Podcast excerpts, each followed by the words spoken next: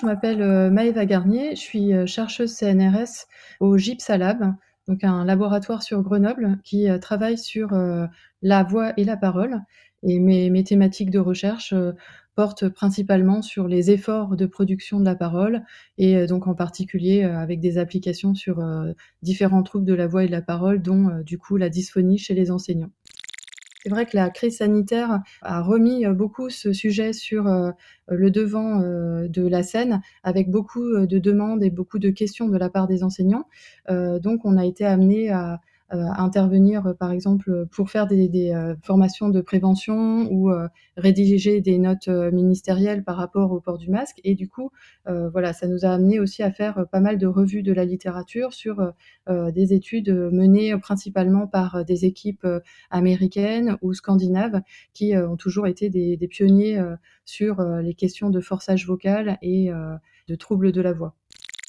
Il y a eu pas mal d'études qui ont été menées sur les effets acoustiques euh, du port d'un masque pour savoir euh, comment le masque atténuait euh, le son d'un point de vue acoustique.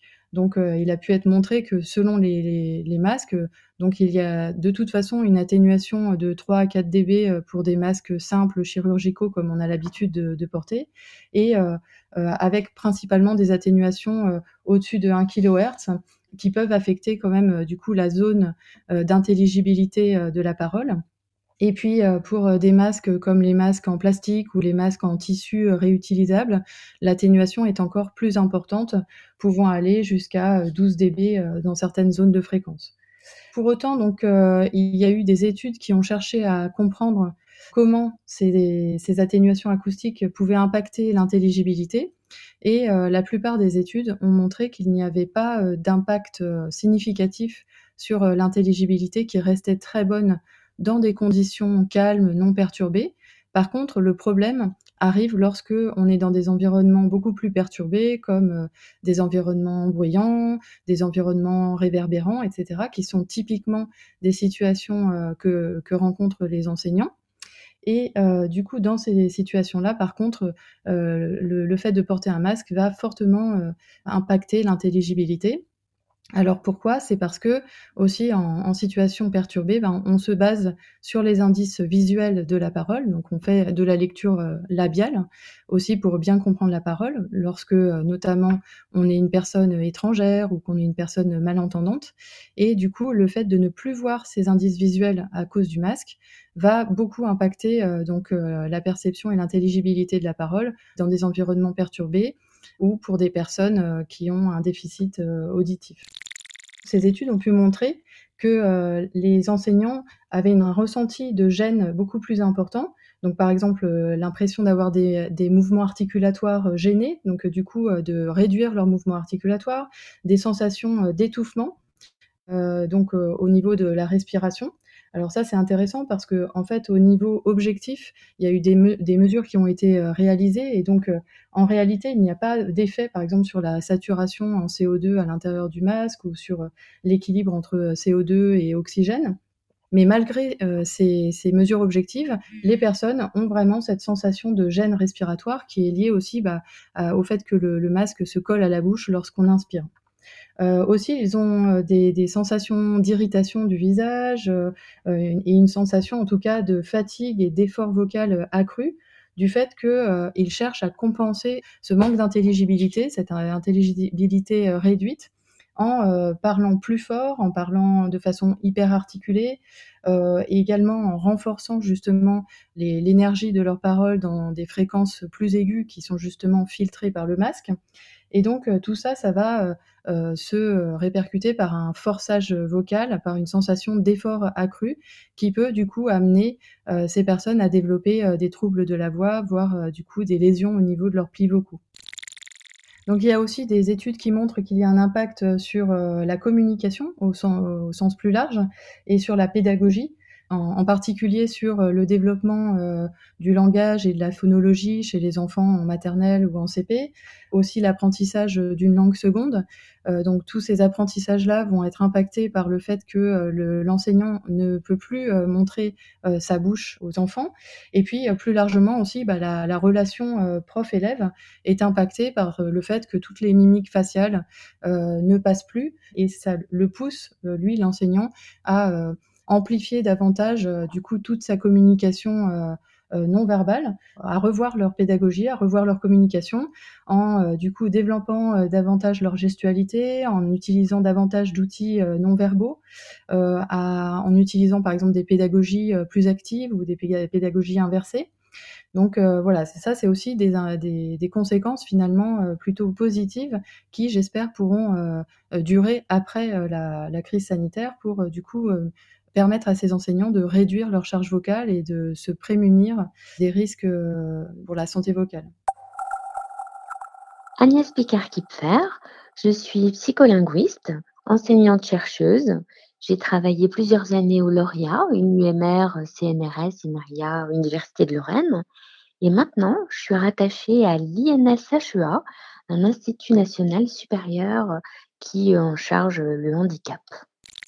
Dans le cadre de la crise sanitaire, nous nous sommes euh, penchés sur la question du port du masque et de son incidence possible pour des enfants donc qui voient les enseignants avec un masque qui gêne donc en, partie la lecture labiale et la lecture faciale. Et dans le cadre de cet apprentissage, les sons du langage ont une importance considérable parce qu'il faut non seulement les discriminer, les percevoir, les entendre, mais les différencier les uns des autres.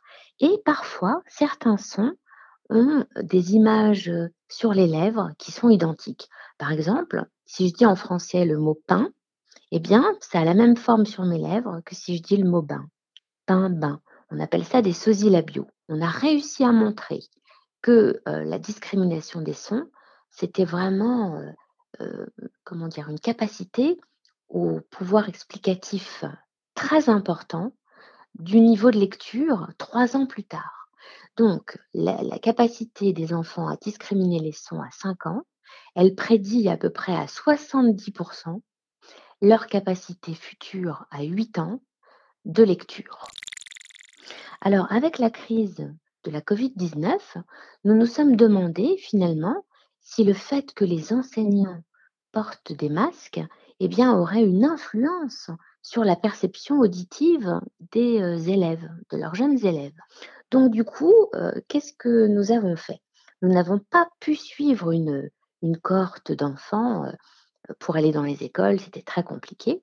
En revanche, on avait des résultats d'une étude précédente où nous avions suivi des enfants pendant trois années, du début de la grande section de maternelle à la fin du CE1, avec plein de, petites épreuves, alors qui en fait sont des petits jeux, hein, que on les avait présentés avec et sans lecture labiale, c'est-à-dire avec un examinateur qui faisait face à l'enfant et donc qui montrait son visage, qui lui parlait d'une façon naturelle, et l'autre épreuve où tout était enregistré donc sur à partir d'un magnétophone. Et là, on s'est dit dans cette nouvelle étude que finalement, eh bien, l'expérience avec les enfants où tout était enregistré sur magnétophone, elle s'apparentait, elle ressemblait vraiment énormément à la situation de classe où l'enfant ben, ne voit que partiellement le visage du maître ou de la maîtresse, puisque celui-ci ou celle-ci porte un masque. Du coup, quels sont nos résultats? Les enfants qui ont une mauvaise discrimination des sons, eh bien, sont très sensibles au port du masque. C'est-à-dire que lorsque les épreuves de petits jeux à partir des sons, hein, de comptage des syllabes, sont faites sans qu'ils puissent voir le visage, les lèvres de l'examinateur, leurs scores sont chutés. Alors, on a suivi les enfants pendant deux ans. Donc, les scores sont chutés à cinq ans, mais les scores sont aussi chutés à, sept ans. Et alors, une autre, euh, un autre point euh, remarquable, c'est qu'en fait, ces enfants avec une mauvaise discrimination des sons, eh bien, leur score ne progresse pas s'ils n'ont pas d'aide visuelle. Leur oreille, elle ne fait pas tout le travail. Elle a besoin du visuel, elle a besoin des yeux pour mieux percevoir les sons. Donc l'œil vient en renfort de l'oreille. Tandis que les enfants qui ont une bonne discrimination, ils n'ont pas besoin de la lecture labiale parce que leur oreille, elle fait tout le travail de discrimination. Ils n'ont pas besoin de compensation.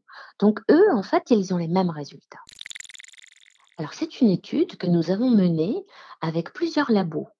Donc d'abord le lauréat, ensuite euh, l'université euh, de Genève et puis euh, le CNRS, le laboratoire de psychologie cognitive d'Aix-Marseille.